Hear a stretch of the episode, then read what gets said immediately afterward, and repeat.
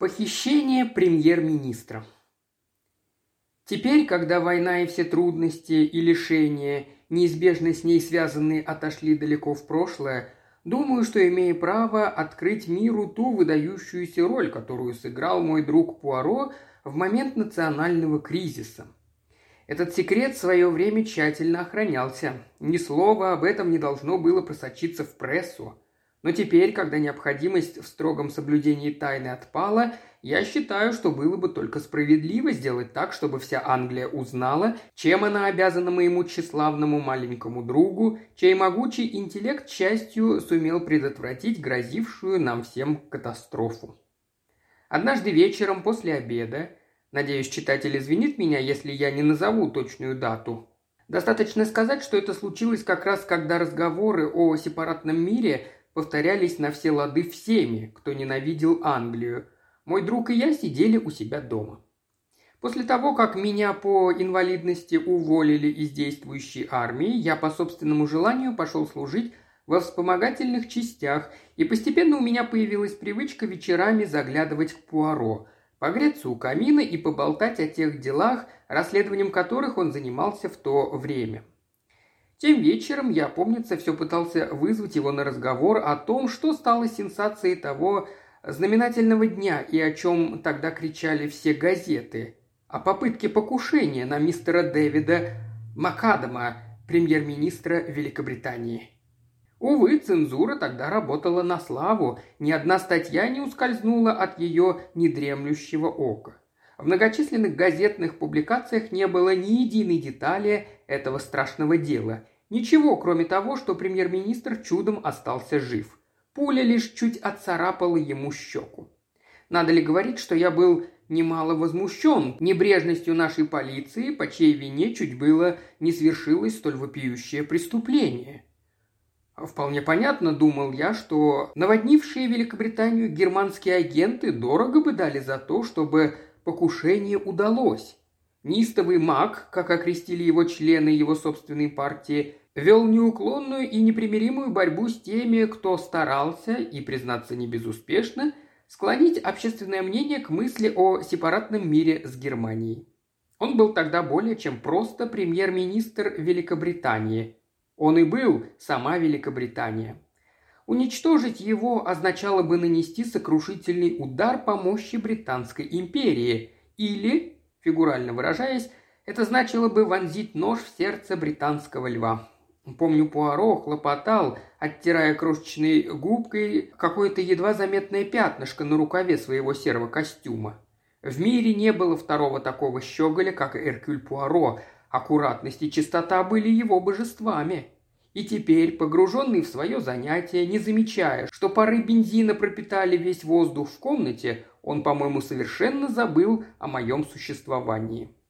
«Одну минутку, мой друг, еще немного», и я весь в вашем распоряжении.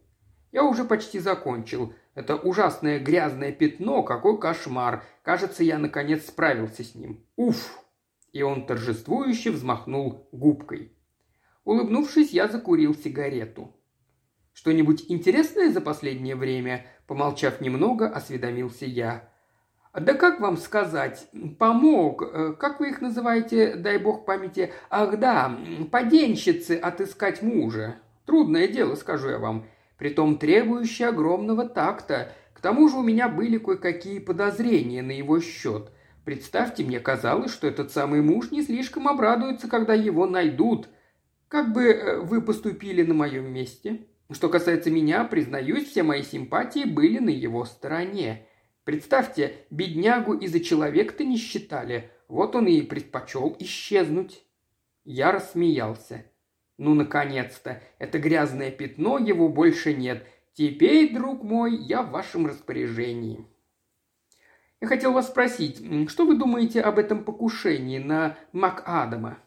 Чушь! Детские штучки, фыркнул Пуаро. Кто может принимать такие вещи всерьез? Стрелять из винтовки. Пф, Куда это годится? Такие вещи уже отошли в прошлое. Но на этот раз он, кажется, едва спасся, осмелился напомнить я. Пуаро нетерпеливо покачал головой. Он уже открыл было рот, чтобы возразить, как вдруг нас неожиданно прервали. В дверь осторожно постучали, потом она приоткрылась, и в щели показалась голова нашей хозяйки. Через минуту выяснилось, что внизу Пуаро спрашивают два джентльмена. Они не сообщили мне, как их зовут, сэр, но просили передать, что дело чрезвычайно важное. «Проводите их наверх», – велел Пуаро, осторожно разглаживая складку на своих серых брюках. Через пару минут двое мужчин появились в дверях нашей комнаты. Сердце мое на мгновение остановилось, а потом вдруг заколотилось, как сумасшедшее, когда в одном из них я безошибочно узнал не кого-нибудь, а самого лорда Эстера, знаменитого председателя палаты общин. Его спутник мистер Бернард Додж был известен не только мне, но и всей Англии, член военного кабинета, а кроме того, насколько я осведомлен, ближайший друг премьер-министра. «Месье Пуаро?» – вопросительным тоном протянул лорд Эстер. Мой друг учтиво поклонился в ответ. Великий человек перевел взгляд на меня, и на его лице появилось сомнение. Я пришел по личному делу. В присутствии капитана Гастингса вы можете говорить совершенно свободно, заявил мой друг, кивком предлагая мне остаться. Его таланты оставляют желать лучшего, это верно, но за честность его я ручаюсь головой. Лорд Эстер все еще колебался, когда мистер Додж наконец не выдержал. «Ах, да бросьте вы право, что толку ходить вокруг да около? Насколько я понимаю, скоро уже вся Англия будет знать, в какой дурацкой ситуации мы с вами оказались, так что ближе к делу, время дорого». «Прошу вас, садитесь, джентльмены», – учтиво произнес Пуаро. «Позвольте предложить вам кресло, милорд». Я заметил, как у лорда Эстера перехватило дыхание – «Так вы меня знаете?» Пуаро скромно улыбнулся. «Конечно. Я же читаю газеты, а там масса фотографий. Как же я мог вас не узнать?» «Месье Пуаро, сегодня я пришел, чтобы посоветоваться с вами относительно дела чрезвычайной важности, и вынужден просить, чтобы все присутствующие хранили об этом полное молчание». «Слово Эркюля Пуаро этого достаточно», – напыщенно заявил мой маленький друг. «Это касается премьер-министра. Похоже, у нас серьезная проблема. Мы пропали, схватился за голову мистер Додж. Стало быть, рана оказалась серьезной, не выдержал я. Какая рана? Рана от пули. Ах, это, презрительно фыркнул Додж. Это все уже в прошлом. Как уже сказал мой коллега, продолжил лорд Эстер, все это уже отошло в прошлое и давно забыто. К счастью, покушение не удалось, был бы счастлив, если бы мог сказать то же самое о следующей попытке. Так стало быть, была сделана еще одна попытка? Да. Хотя на этот раз, как бы это выразиться по-другому, словом, месье Пуаро, премьер-министр исчез. Что? Его похитили? Невозможно. Потрясенный до глубины души вскричал я. Пуаро бросил на меня предостерегающий взгляд, который я слишком хорошо знал. Я тут же закрыл рот и скромно устроился в углу. Увы, как бы невозможно это ни казалось, тем не менее дела обстоят именно так, закончил лорд Эстер. Пуаро поднял глаза на мистера Доджа. «Вы говорили, месье, что время сейчас определяет все. Что под этим подразумевается?» Двое мужчин обменялись удивленными взглядами. На этот раз заговорил лорд Эстер. Вы слышали, месье Пуаро, о том, что вскоре должна состояться конференция стран-союзниц? Мой друг молча кивнул. По вполне понятным причинам, где состоится эта встреча и когда, пока держится в строгом секрете. Но, увы, хотя мы сделали все от нас зависящее, чтобы ни слова об этом не просочилось в прессу, в дипломатических кругах, разумеется, дата встречи уже известна. Конференция должна состояться завтра, во вторник вечером в Версале. Теперь, думаю, вы понимаете всю серьезность положения, в котором мы оказались. Не стану скрывать от вас тот факт, что присутствие премьер-министра Великобритании на этой конференции – вопрос первостепенной важности. Пропаганда сторонников заключения сепаратного мира, начатая, скорее всего, немецкими агентами, затесавшимися в общество, становится все ожесточеннее – уже никто не сомневается, что лишь участие в конференции премьер-министра, лишь сила его духа способны переломить хоть событий. Отсутствие его может иметь самые серьезные, даже, я бы сказал, катастрофические последствия для нашей страны, да и для всех стран-союзниц, вплоть до заключения позорного мира. Увы, среди нас нет никого, кто в такой важный для страны момент мог бы заменить его. Только он один может представлять интересы Великобритании на судьбоносной, без преувеличения, конференции. Лицо Пуаро стало мрачным, как грозовая туча. Насколько я понимаю, вы уверены, что похищение премьер-министра в такой момент – не что иное, как попытка сорвать его участие в мирной конференции? Совершенно в этом уверен. Собственно говоря, он был похищен в тот момент, когда уже был на пути во Францию. А когда должна была начаться конференция? Завтра вечером в девять. Пуаро извлек из кармана свои чудовищных размеров часы. Сейчас как раз без четверти девять. Осталось двадцать четыре часа, задумчиво произнес мистер Додж. С четвертью, добавил Пуаро. Не забывайте, с четвертью, месье. Эти пятнадцать минут могут оказаться весьма полезным. А теперь перейдем к деталям. Где имело место похищение, в Англии или во Франции? Во Франции. Мистер Макадам сегодня утром пересек Ла-Манш и высадился во Франции. Вечером он был приглашен на ужин командующим эскадрой и там же должен был переночевать, а утром отправиться в Париж. Через канал его переправили на эскадренном миноносце. В Булоне его должен был ждать штабной автомобиль с одним из адъютантов командующего. И что же? Так вот, из Булони он выехал, но больше его никто не видел. «Как это?» «Месье Пуаро, и автомобиль, и адъютант – все оказалось ловким мошенничеством. Уже позже штабной автомобиль нашли на одной из проселочных дорог. И водитель, и адъютант командующего были без чувств. Их оглушили ударом по голове и оставили беспомощных и связанных в автомобиле. А подставная машина? Они по-прежнему ни слуху, ни духу. Пуаро сделал нетерпеливый жест. Невероятно. Просто невероятно. Неужели же никто до сих пор ее не видел? Как это возможно? Мы поначалу тоже думали, что отыскать ее не составит большого труда. Казалось, это просто вопрос времени, особенно если вести поиски достаточно тщательно. К тому же эта область Франции находится в ведении военной администрации, поэтому мы нисколько не сомневались, что машину обнаружат очень скоро. Французская полиция и наш Скотланд-Ярд работали рука об руку, воинские части прочесали каждый куст и ничего. Как вы уже сказали, это невероятно, и тем не менее это так. И премьер-министр, и машина, и похитители исчезли, будто растаяли в воздухе. В эту минуту вновь раздался стук в дверь, и на пороге появился совсем юный офицер. Подойдя к лорду Эстеру, он вручил ему объемистый конверт, облепленный сургучными печатями.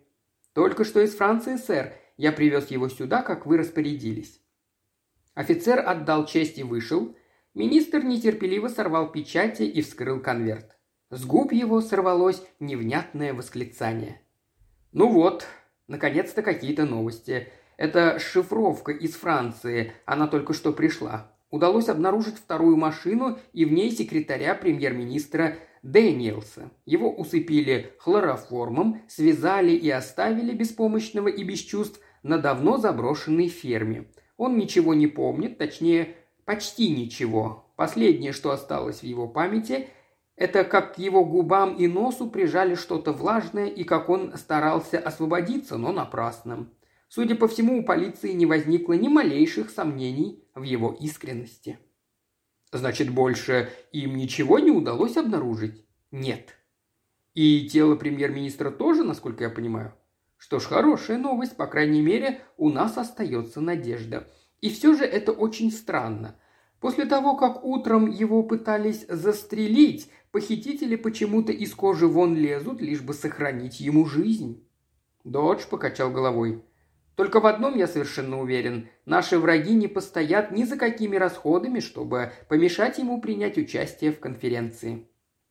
Если это в человеческих силах, премьер-министра нужно вернуть, чего бы это ни стоило, взволнованно сказал Пуаро, и уповать на то, чтобы это не произошло слишком поздно.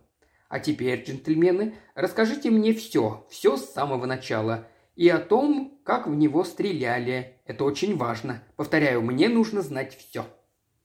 Вчера вечером премьер-министр в сопровождении одного из своих секретарей, капитана Дэниелса, того самого, что сопровождал его во Францию. Да, конечно.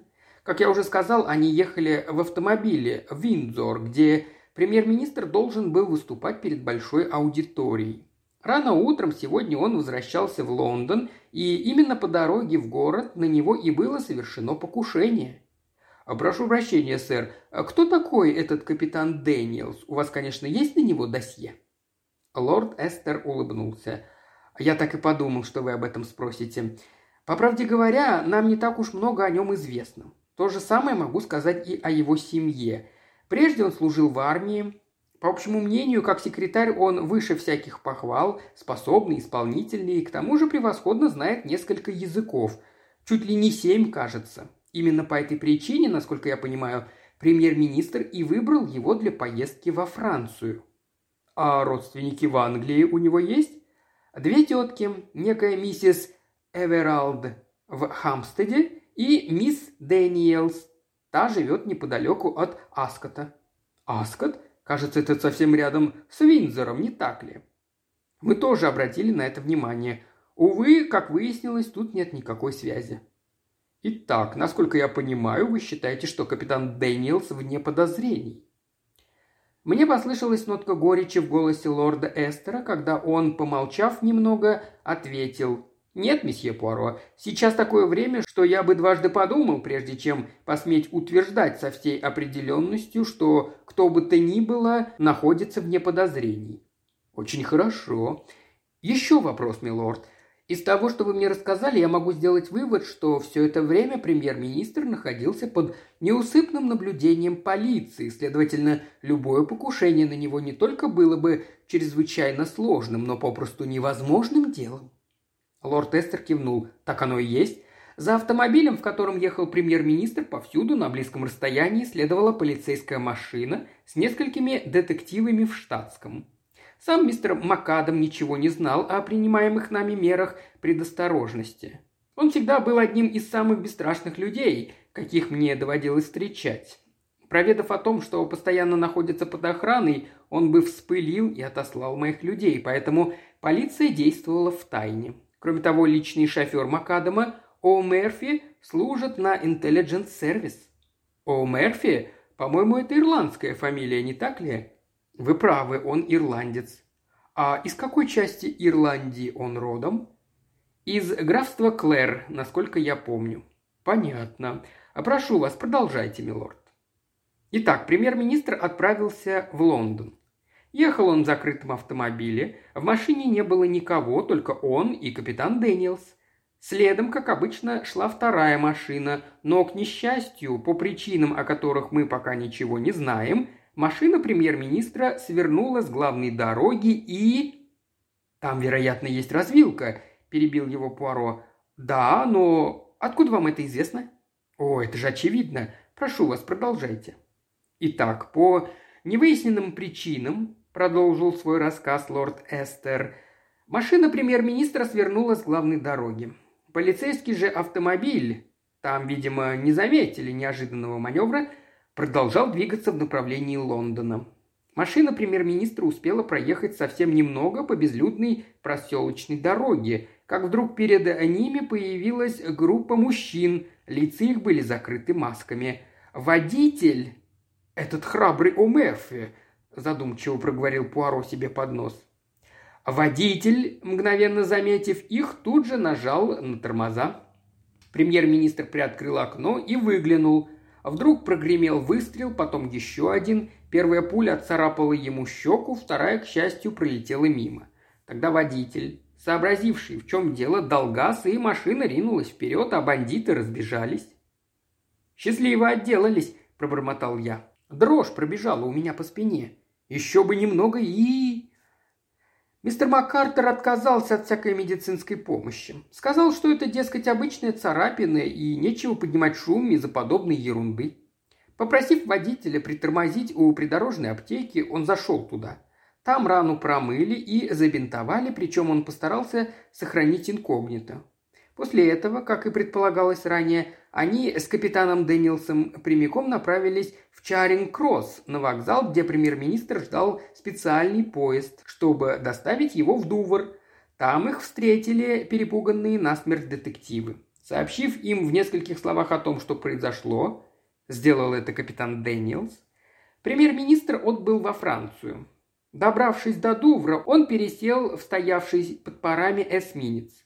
А в Булоне, как вам уже известно, его поджидал посланный бандитами подставной автомобиль с английским флагом и до мельчайших деталей, соответствующий настоящему. «Это все, что вы можете мне рассказать?» «Да», Стало быть, вы сообщили мне все, не упустив ни единой детали и ни о чем не умолчав, милорд.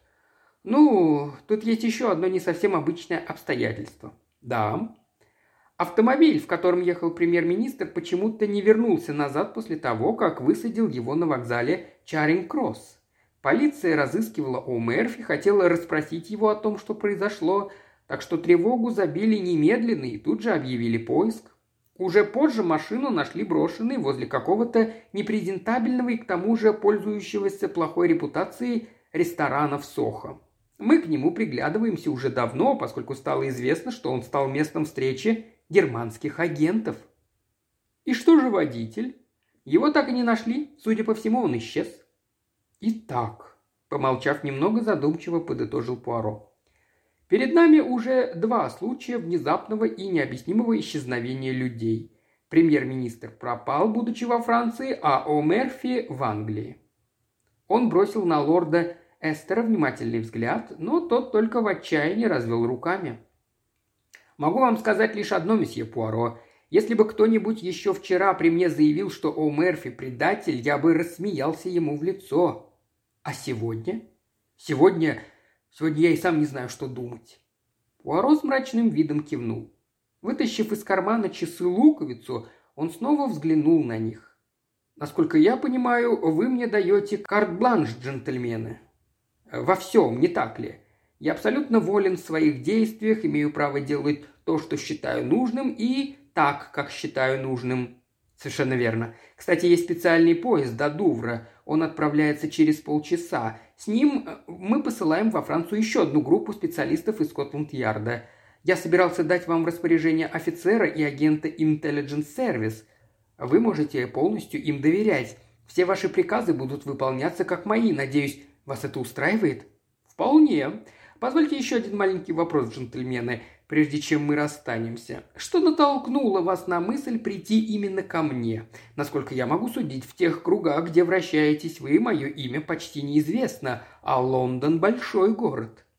Мы выбрали вас по рекомендации весьма важного лица, вашего соотечественника, между прочим. Причем этот человек не только рекомендовал вас с самой лучшей стороны, но и высказал самое горячее желание, чтобы именно вы, а не кто иной, занимались этим делом. «Что вы говорите? Неужели? Ах, мой добрый друг-префект!» Лорд Эстер покачал головой. «Нет-нет, берите выше. Один из тех великих мира сего, чье слово когда-то было законом у вас в Бельгии, и будет и впредь». Рука Пуаро непроизвольно взметнулась вверх, словно отдавая салют. «Да будет так!» «Ах, мой господин не забыл!» «Джентльмены, я, Эркюль Пуаро, клянусь служить вам верой и правдой. Будем уповать на то, что мы успеем вовремя, но пока все во мраке. Мы блуждаем во мраке. Не понимаю». «Ну, Пуаро!» – нетерпеливо воскликнул я, едва дверь за нашими высокопоставленными гостями захлопнулась. «Что вы скажете об этом?» Но мой друг, казалось, не слышал меня. Не оборачиваясь, он поспешно кидал вещи в маленький саквояж – а в ответ на мой вопрос он задумчиво покачал головой. «Даже не знаю, что и думать. Мои серые клеточки, ах, они оставили меня на произвол судьбы». К чему, скажите, похищать кого-то, когда одного лишь удара по голове было бы достаточно, чтобы заставить человека замолчать навсегда?» – продолжал я. «Простите меня, друг мой, но, по-моему, я ничего подобного не говорил.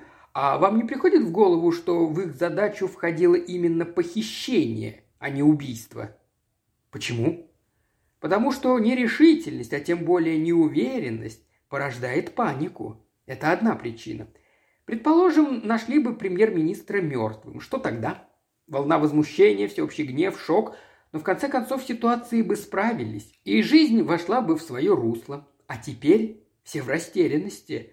Жив ли премьер-министр или его убили? Вернется он или уже нет? Никто не знает. И пока не наступит какая-то определенность, никто не станет предпринимать никаких шагов. И, как я уже сказал вам, Гастингс, неуверенность рождает панику, на что, собственно, скорее всего и рассчитывали немцы. И потом, если похитители спрятали его в каком-нибудь надежном месте, у них есть еще одно преимущество – они могут спокойно вести переговоры с обеими сторонами. Правда, правительство Германии никогда, как вы знаете, не отличалось особой щедростью, но в таком случае, как этот, оно, вне всякого сомнения, будет готово заплатить сколько угодно. И в-третьих, на их руках нет крови, да и вообще, может быть, похищение людей – их, так сказать, профессия. Ну хорошо, положим, вы правы, но для чего тогда они сначала в него стреляли? Пуаро не удержался от гневного жеста. «Ах, вот этого-то я как раз и не понимаю. Это непостижимо, более того, попросту глупо. Смотрите, ведь уже все подготовлено. И мастерски подготовлено, уж вы мне поверьте, для похищения знаменитого человека. И вдруг они чуть было не проваливают все дело каким-то мелодраматичным нападением, подходящим более для дешевого вестерна, да и к тому же почти неосуществимым. Да ведь э, в реальность такого почти невозможно поверить. Это банда разбойников в черных масках, да еще менее чем в 20 милях от Лондона. Только подумайте, Гастингс. А вдруг эти два нападения не имеют между собой ничего общего? Пуаро, с воодушевлением воскликнул я. Вы не допускаете, что это действовали совершенно разные люди? «Нет-нет, друг мой, это было бы совсем уж невероятно. Таких совпадений не бывает. И далее. Кто же предатель?» А ведь он должен был быть, непременно должен, во всяком случае, когда случилось первое покушение. А кто он, Дэниелс или О. Мерфи, хотел бы я знать. А предателем непременно должен был быть один из этих двоих, иначе почему автомобиль свернул на проселочную дорогу? Не можем же мы подумать, что покушение с какой-то целью организовано с ведома премьер-министра, коль скоро жертвой его должен был оказаться он сам – так что либо О. Мерфи заранее знал, что должен свернуть именно в этом месте, либо он сделал это, повинуясь приказу Дэниелса. Именно это нам и предстоит выяснить. Скорее всего, предателем был О'Мерфи. Да, вы правы, будь это Дэниелс, премьер-министр непременно услышал бы его слова и не преминул бы поинтересоваться, почему он отдает этот приказ. И все же в этой версии по-прежнему слишком много вопросов – Слишком много всяких «почему». И всего такого, что противоречит друг другу. Давайте разберемся. О Мерфи – честный человек.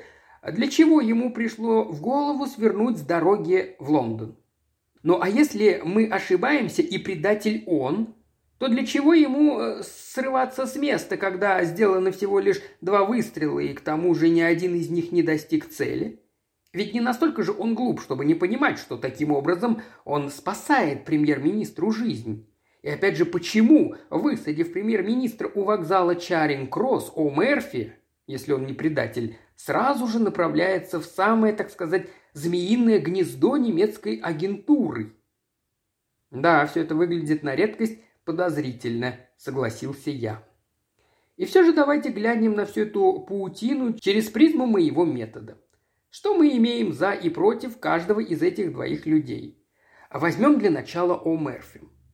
Против то, что он свернул с главной дороги на проселочную. Выглядит достаточно подозрительно.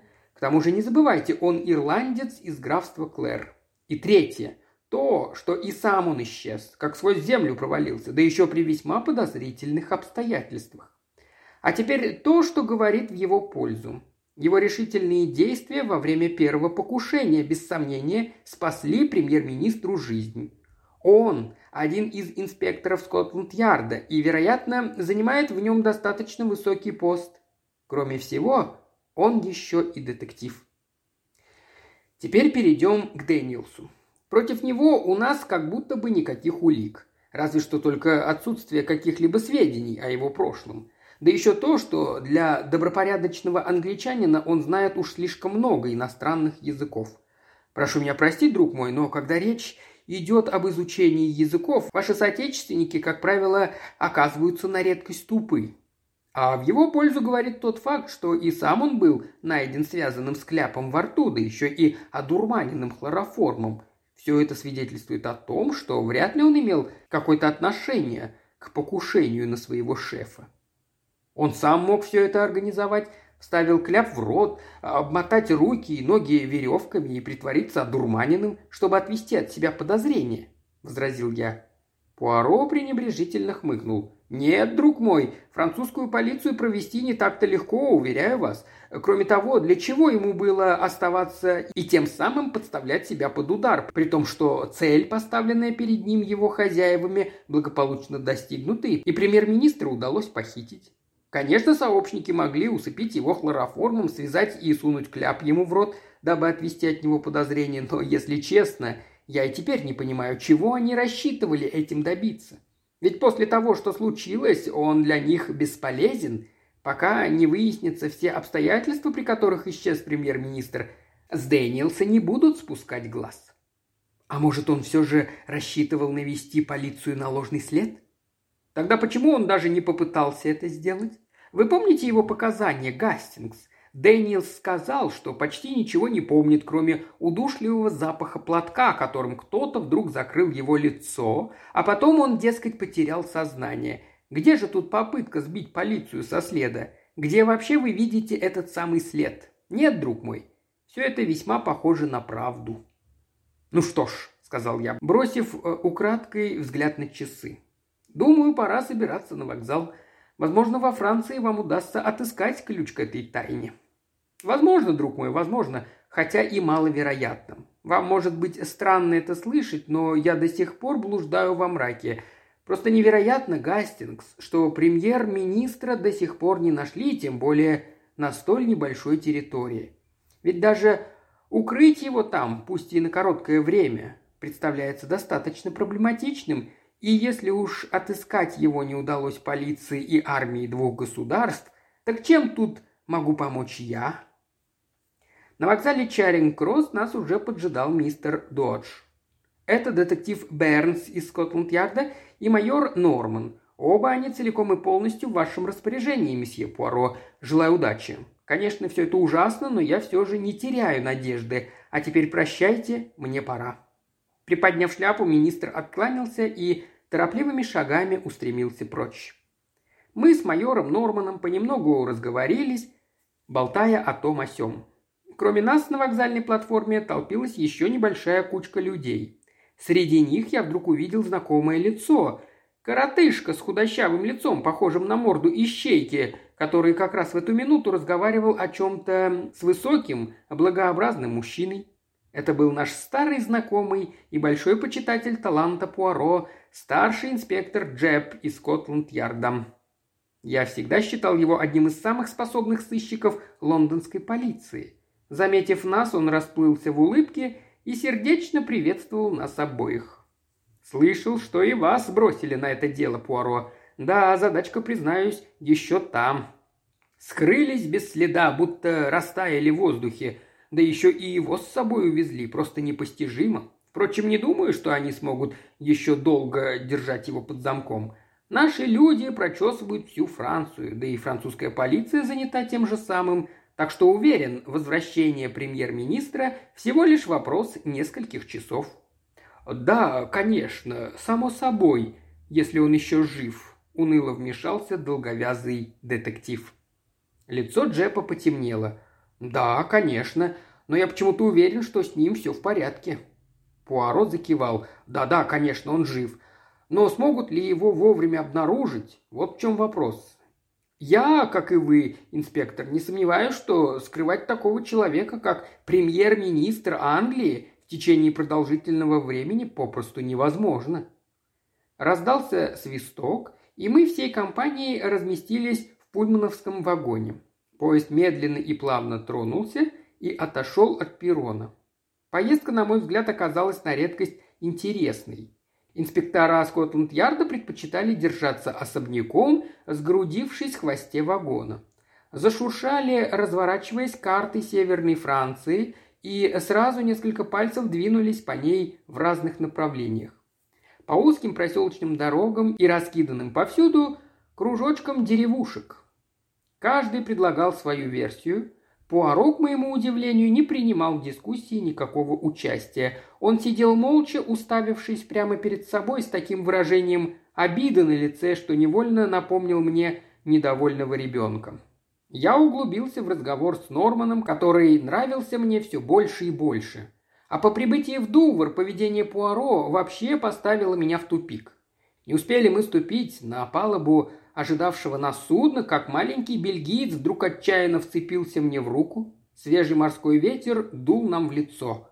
«Мон пробормотал он. «Это ужасно!» «Мужайтесь, Пуаро!» – ободряюще воскликнул я. «Вот увидите, вы справитесь. Вы найдете его. Я совершенно в этом уверен». «Ах, друг мой, вы опять меня не поняли. Ужасное море – вот что приводит меня в ужас. Море, качка и опять эта кошмарная морская болезнь». «О!» – только и произнес я, совершенно сбитый с толку. Заработали турбины корабля, и палуба дрогнула под нашими ногами. У Пуаро вырвался стон. Побледнев, он закрыл глаза. «У майора Нормана есть карта Франции», – попытался я отвлечь друга. «Не хотите взглянуть на нее?» Пуаро нетерпеливо мотнул головой. «Нет-нет, не сейчас, умоляю. Оставьте меня в покое, Гастингс. Послушайте, я сто раз говорил вам, что желудок и мозги должны находиться в гармонии. У Лавержье есть совершенно замечательный метод борьбы с морской болезнью. Вы просто дышите, вдох и выдох, очень медленно, при этом поворачиваете голову то влево, то вправо и считаете до шести каждый раз перед тем, как сделать вдох. Предоставив ему опробовать этот метод на себе, я отправился прогуляться по палубе. И вот, наконец, медленно и торжественно вдали появились очертания берегов Франции. Перед нами была Булонь. Аккуратный и весело улыбающийся, как обычно, Пуаро присоединился ко мне на палубе, не применув шепнуть мне на ухо, что метод Лавержье – это просто чудо. А инспектор Джеб со своими коллегами продолжал воображаемое путешествие по Северной Франции. «Чепуха!» услышал я. Автомобиль выехал из Булони. Смотрите сюда. А вот тут он свернул с главной дороги на проселочную. Я считаю, что именно в этом месте похитители должны были усадить премьер-министра поджидавшую их вторую машину. Понятно? «Ну», – вмешался долговязый детектив, – «а я все-таки отдаю предпочтение одному из морских э, портов. Десять против одного, что они отвезли его на какой-нибудь корабль». Джеб поморщился. Слишком просто, ведь похищение обнаружили сразу, подняли тревогу, отдали приказ немедленно закрыть все порты. Мы причалили как раз в тот момент, когда над горизонтом только-только взошло солнце. Майор Норман тронул Пуаро за руку. «Прошу прощения, сэр, вас там ожидает военный автомобиль». «Благодарю, месье, но боюсь напрасно. Видите ли, я не собираюсь покидать Булонь». «Что?» «Нет-нет, вы не ослышались. Больше того, я намерен снять комнату в каком-нибудь отеле по соседству». Так он и сделал. Поехал в ближайшую гостиницу и потребовал номер. Мы втроем, ошеломленные и ничего не понимающие, вынуждены были последовать за ним. Заметив наши унылые физиономии, Пуаро с лукавой улыбкой покосился на нас. Не слишком-то похоже на то, как должен вести себя настоящий сыщик, не так ли? Думаете, я не догадываюсь, о чем вы думаете? Он должен быть полон энергии, он должен бегать взад и вперед, ползать на четвереньках по пыльной проселочной дороге, разглядывая отпечатки протекторов через увеличительное стекло. Копаться в грязи, подбирая там спичку, там окурок. Не так ли? Признайтесь, вы ведь примерно так все это себе представляли. В глазах его сверкала насмешливая искорка. Так вот, я, Эркюль Пуаро, говорю вам, ничего подобного не будет. Не будет, потому что разгадка этого странного дела здесь.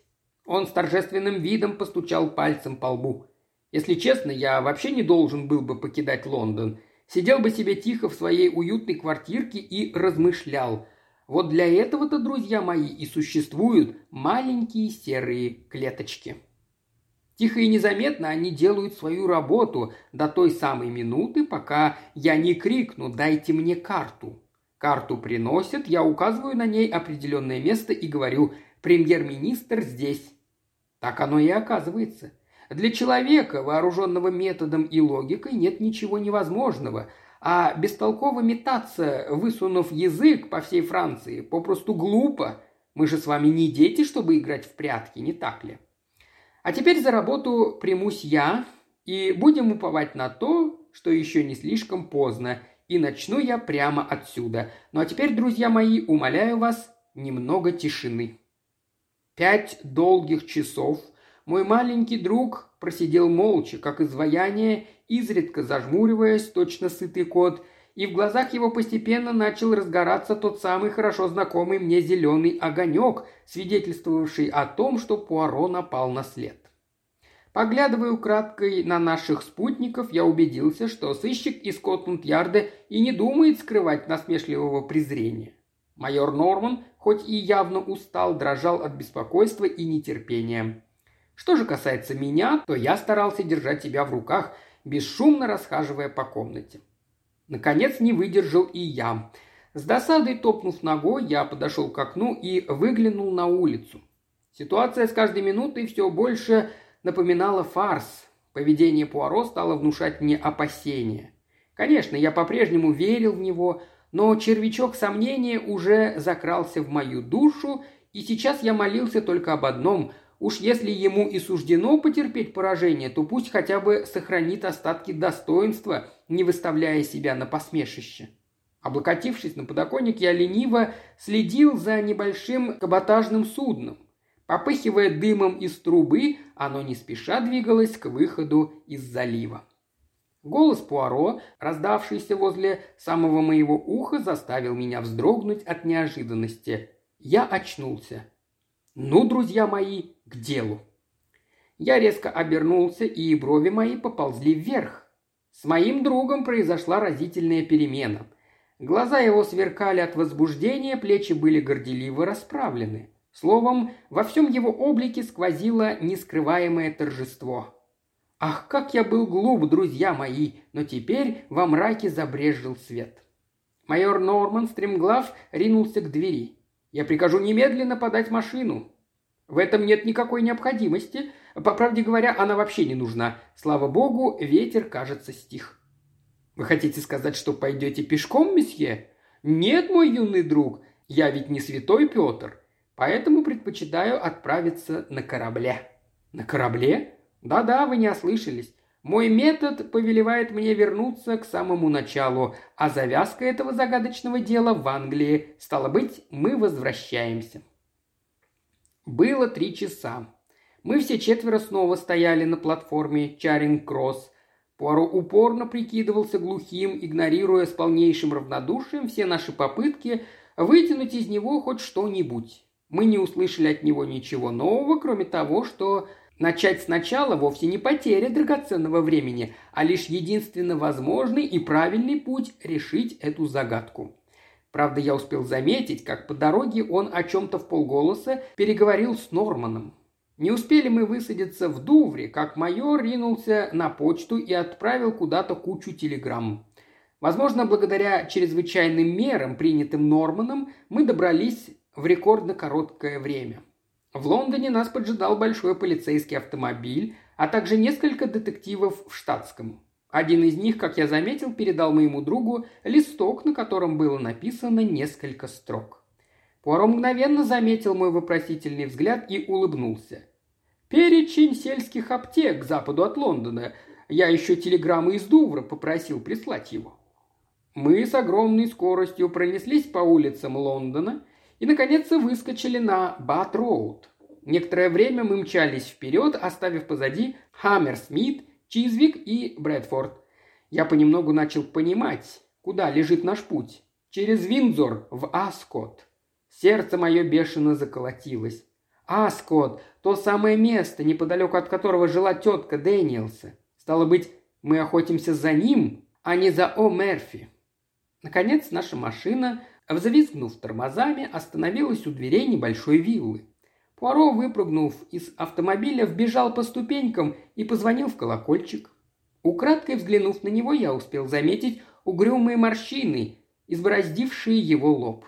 Судя по всему, его все еще терзали сомнения. На его звонок ответили почти сразу же. Распахнулась дверь, и Пуаро вошел внутрь. Через пару минут он снова появился на крыльце. Сбежав по ступенькам, Пуаро уселся в машину, отрицательно мотнув головой. Надежда в моей душе потихоньку угасла. Было уже больше четырех часов. Пусть моему другу и удалось обнаружить какие-то улики, изобличавшие Дэниелса. Много ли в этом проку, даже если он и сможет угадать то, пока еще неизвестное, местечко во Франции, где похитители держат премьер-министра. Времени-то в обрез.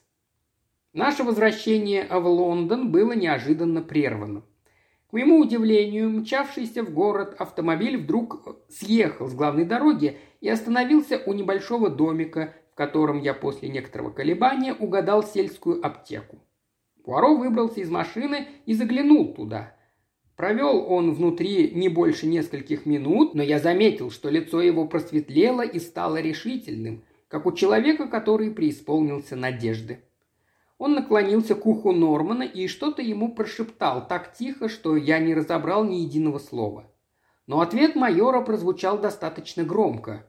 «Да, если свернете налево, увидите их, они ждут возле моста». Мы снова свернули на боковую дорогу, и в свете угасающего дня я заметил другую машину, стоявшую у обочины. В ней сидело двое мужчин в штатском – Наш автомобиль остановился, Пуаро вышел и сказал им несколько слов, тут же вернулся, и мы вновь на огромной скорости понеслись на север. Вторая машина двинулась за нами. Некоторое время мы ехали молча. Судя по всему, мы направлялись куда-то в северные пригороды Лондона. Наконец наш автомобиль, скрипнув тормозами, остановился у высокого здания, стоявшего в некотором отдалении от дороги. Нормана и меня оставили в машине. Пуаро и второй детектив направились к парадному и позвонили в дверь. Служанка в аккуратной наколке вышла на крыльцо и с удивлением уставилась на непрошенных визитеров.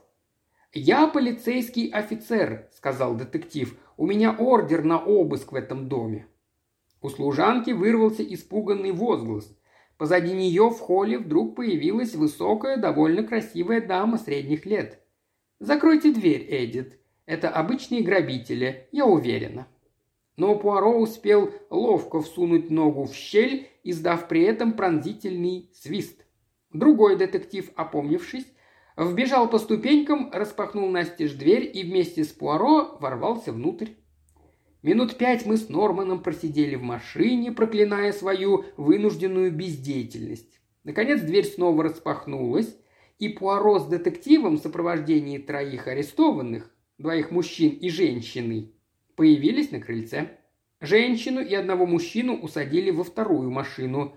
Другого пленника сам Пуаро предупредительно усадил к нам с Норманом. «Мне нужно ехать с остальными, друг мой. Умоляю вас, позаботьтесь хорошенько об этом джентльмене. Вы ведь не знаете его, нет? Ну что ж, позвольте мне в таком случае представить вам месье О'Мерфи». «О, Мерфи!»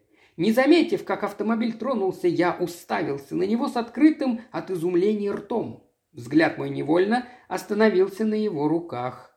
На них не было наручников, и он не делал ни малейших попыток к бегству. Просто сидел молча, глядя в пространство перед собой, остановившимся взглядом, словно не мог прийти в себя от изумления. Как бы то ни было, но мы с майором Норманом не спускали с него глаз. Машина, все так же не снижая скорости, неслась на север. Стало быть, мы и не думали возвращаться в Лондон. Я был совершенно сбит с толку. Вдруг, почувствовав, что автомобиль замедлил ход, я приник к стеклу и сообразил, что мы подъехали к аэродрому в Хендоне. И тут в моей голове молнией сверкнула мысль. «Какой же молодец Пуаро!» – подумал восторженный я. «Решил лететь во Францию самолетом!» Идея, конечно, сама по себе была неплохая, но, поразмыслив немного, я постепенно обнаружил в ней несколько слабых мест. Телеграмма пришла бы куда быстрее, а ведь время сейчас решало все. Наверное, решил я, Пуаро, мой тщеславный друг, не в силах отказать себе в удовольствии лично участвовать в освобождении премьер-министра. Машина остановилась. и майор Норман поспешно выпрыгнул из нее. Незнакомый мне человек в штатском обменялся с Пуаро несколькими словами и торопливо удалился. Не выдержав, я в свою очередь тоже выбрался из машины и, подойдя к Пуаро, тронул его за локоть. «Поздравляю вас, старина. Значит, вам удалось выведать у них, где это место. Но послушайте, надо ведь немедленно дать телеграмму во Францию, нельзя терять ни минуты. Если вы полетите сами, может оказаться уже слишком поздно. Томительно долгую минуту Пуаро с удивлением взирал на меня. Увы, мой друг, есть нечто такое, что никак нельзя послать телеграммой. Торопливо возвратился майор Норман. Вместе с ним был молодой офицер в форме ВВС Великобритании. Это капитан Лайел, пилот, который отвезет вас во Францию. Его самолет готов к вылету. «Оденьтесь потеплее, сэр», – посоветовал юный летчик. «Если хотите, могу одолжить вам свою куртку». Пуаро снова извлек на свет Божий свои чудовищные часы. «Да, пора, пора», – пробормотал он себе под нос. Подняв голову, он оглядел нас, заметил молодого офицера и учтиво поклонился. «Благодарю вас, месье но с вами полечу не я. Вашим пассажиром будет вот этот джентльмен». Проговорив это, он немного посторонился, и из темноты перед нами появилась какая-то темная фигура. Я догадался, что это пленник, ехавший в другой машине. Но как только свет упал на его лицо, перед глазами у меня вдруг все поплыло, и я чуть не свалился от изумления. Это был сам премьер-министр. «Ради всего святого, расскажите, расскажите же мне все от начала до конца!» Нетерпеливо воскликнул я, когда Пуаро, майор и я уселись в машину, и она стремглав понеслась по направлению к Лондону. Как, каким образом они ухитрились снова переправить его в Англию? А в этом не было никакой нужды. Я имею в виду переправлять его в Англию, сухо ответил Пуаро. Премьер-министр ее и не покидал, его похитили по дороге из Виндзора в Лондон. Что? Сейчас я все объясню.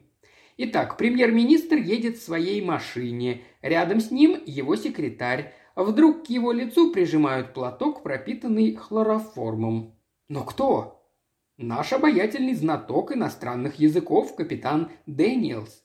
Как только премьер-министр теряет сознание, Дэниелс берет переговорную трубку и отдает приказ О'Мерфи свернуть вправо на проселочную дорогу, что ничего не подозревающий шофер и выполняет.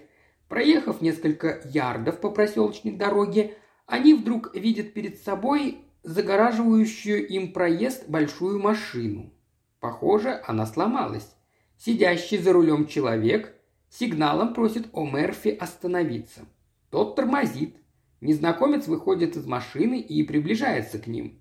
Дэниелс высовывается из машины и повторяет с О'Мерфи тот же трюк, который только что проделал с премьер-министром, используя на этот раз тот же хлороформ, то ли какой-нибудь другой анестетик, возможно, этилхлорид.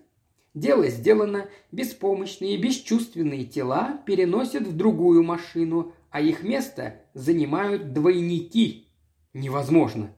И тем не менее это так. Разве вы никогда не были в мюзик-холле, Гастингс? Никогда не замечали, как молниеносно проходят перевоплощения на сцене? Нет ничего проще, чем сотворить двойника какого-нибудь известного политического деятеля. К слову сказать, перевоплотиться в премьер-министра Великобритании куда проще, чем стать каким-нибудь Джоном Смитом из Клэпхэма.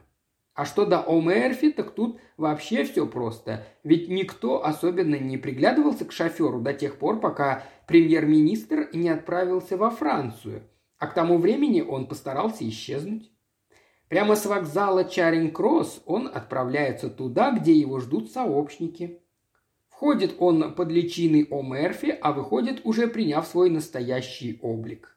Итак, Омерфи исчезает бесследно – оставив после себя темное облако подозрений.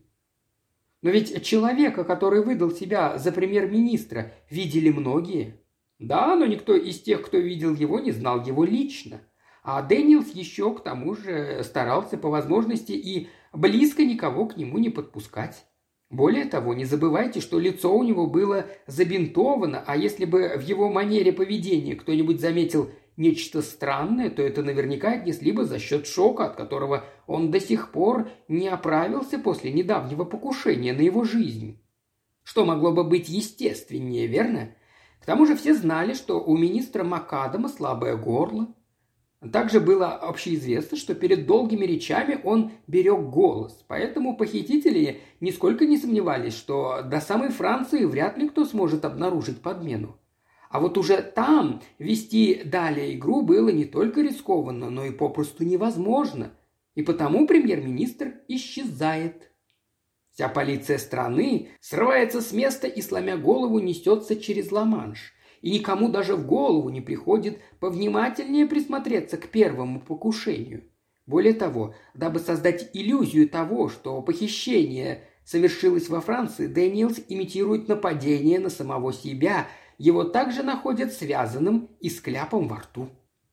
А тот человек, что играл роль премьер-министра, а он в это время старается побыстрее принять свой нормальный вид, ведь и его, и мнимого шофера могут в любую минуту арестовать как подозрительных личностей до выяснения обстоятельств. Но их счастье ни одна живая душа не сможет догадаться о той роли, какую они сыграли в этой драме – и вполне вероятно, что за отсутствием улик их попросту отпустят. А настоящий премьер-министр? Его и О'Мерфи сразу же после нападения перевозят в дом миссис Эвералд, так называемой тетушки Дэниелса, в Хэмпстеде.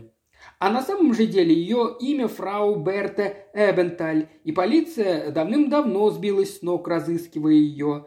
Так что можно считать, я сделал им неожиданный подарок, не говоря уже о Дэниелсе. Да что и говорить, это был гениальный план, но только они не учли одного – того, что им придется иметь дело с Иркюлем Пуаро. Думаю, читатель вместе со мной охотно простит моему другу его невинное тщеславие. И когда же вы заподозрили, что вас водят за нос?